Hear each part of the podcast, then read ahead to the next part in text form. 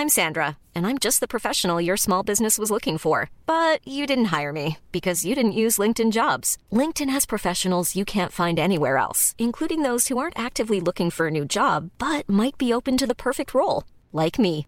In a given month, over 70% of LinkedIn users don't visit other leading job sites. So if you're not looking on LinkedIn, you'll miss out on great candidates like Sandra. Start hiring professionals like a professional. Post your free job on linkedin.com/people today.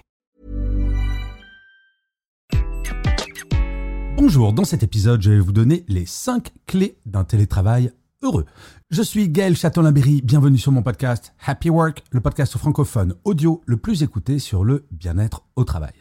Alors, maintenant, il est clair que le télétravail fait partie de notre quotidien professionnel.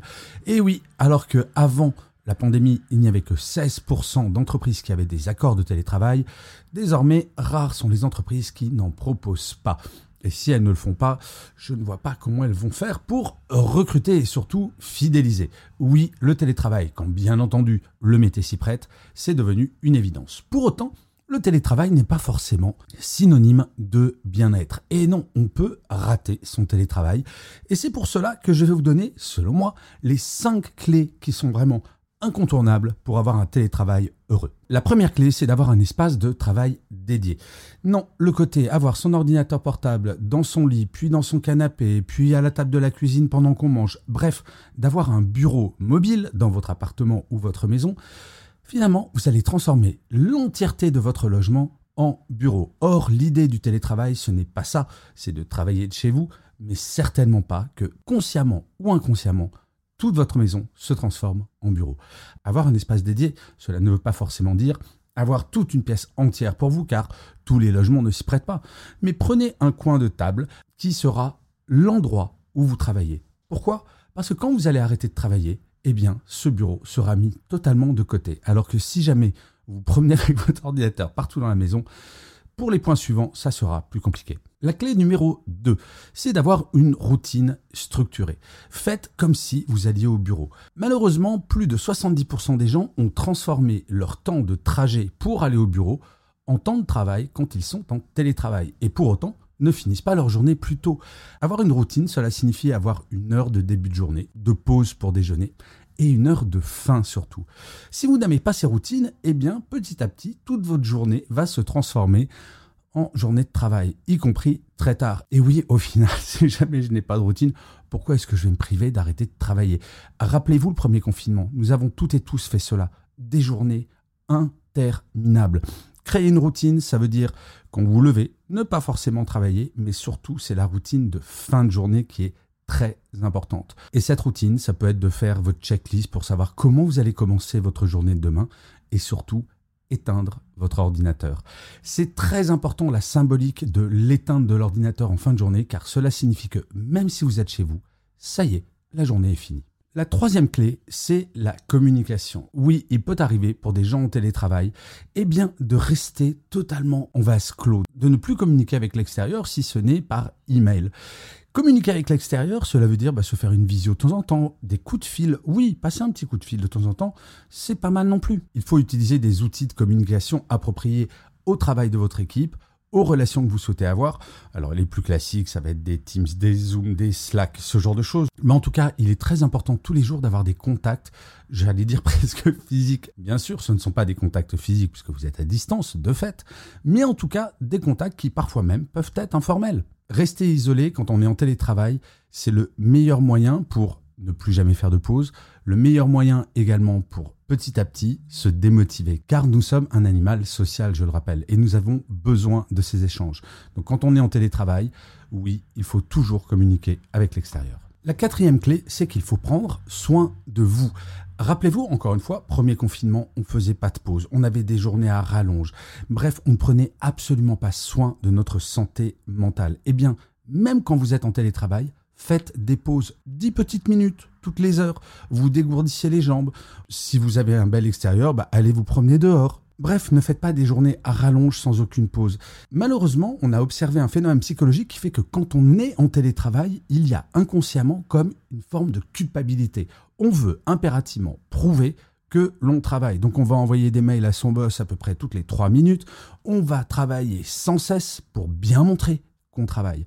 Mais au final, ce qu'il faut bien intégrer, c'est que ce que l'on vous demande en termes de travail, que vous soyez en présentiel ou en distanciel, c'est exactement la même chose. Alors pour bien prendre soin de votre bien-être psychologique, l'idéal est peut-être, avant de faire du télétravail, de savoir exactement ce sur quoi vous allez travailler et quels sont les attendus, d'avoir des objectifs pour votre journée de télétravail. Et comme ça, comme dans certaines entreprises, si jamais on vous demande de finir tel dossier, et que vous travaillez dessus et que vous avez fini à 15 heures, à partir du moment où vous avez atteint cet objectif, vous ne culpabiliserez pas d'arrêter votre journée de travail à 15 heures. Je le rappelle, en télétravail, toutes les études ont montré que l'on est plus productif et plus productive. C'est donc un moyen de reposer votre cerveau grâce à cette productivité additionnelle qui va vous permettre d'avoir plus de temps pour vous, ce qui est quand même pas trop mal. Le cinquième et dernier point, il est absolument fondamental, c'est d'établir des limites très claires. C'est un petit peu comme pour les routines du début, sauf que là, au-delà des routines, c'est si vous me faites une routine de fin de journée à 23 heures, c'est quand même pas top. Les limites, c'est véritablement de bien séparer le pro du perso. Ce qui est beaucoup plus compliqué quand on est en télétravail. De fait, le travail s'invite chez nous. Il est donc important d'avoir des limites, que ce soit en termes d'horaire réalisé. Non, vous ne commencez pas votre journée de travail quand vous vous réveillez. Et non, vous ne regardez pas vos emails juste avant de vous endormir. Établir des limites, ce sont donc les horaires, mais bien sûr également la déconnexion. Il ne faut pas transformer votre chez vous en lieu de travail H24. Ce n'est pas parce que le travail s'est invité chez vous que si jamais vous venez dîner avec votre famille, avec votre amoureux, votre amoureuse ou vos enfants, eh bien regardez une petite dernière fois si vous ne pourriez pas préparer la réunion de demain. C'est non seulement inutile, mais en plus vous vous mettez vous en danger. Votre santé mentale. Le télétravail doit servir à recharger ses batteries tout en travaillant. C'est ça qui est formidable avec le télétravail. Fixer des limites est absolument essentiel pour cela histoire que vous n'ayez pas l'impression qu'en télétravail, vous travaillez encore plus. L'idée du télétravail, c'est de produire exactement la même chose que si vous étiez en présentiel, mais en moins de temps, en supprimant les temps de transport, bref, en rechargeant vos batteries. Donc vous voyez, ces cinq clés ne sont pas très compliquées.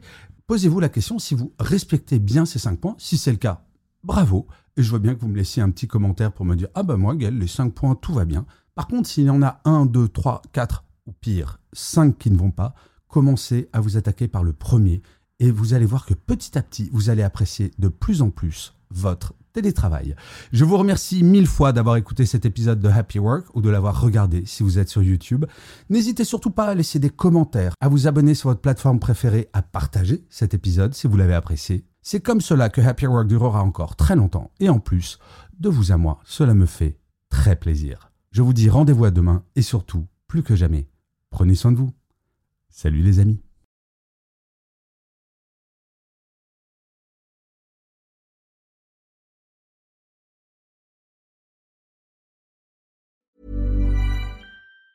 Planning for your next trip?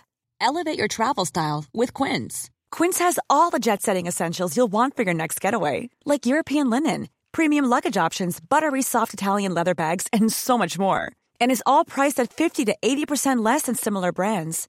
Plus, Quince only works with factories that use safe and ethical manufacturing practices. Pack your bags with high-quality essentials you'll be wearing for vacations to come with Quince. Go to quince.com/pack for free shipping and 365-day returns.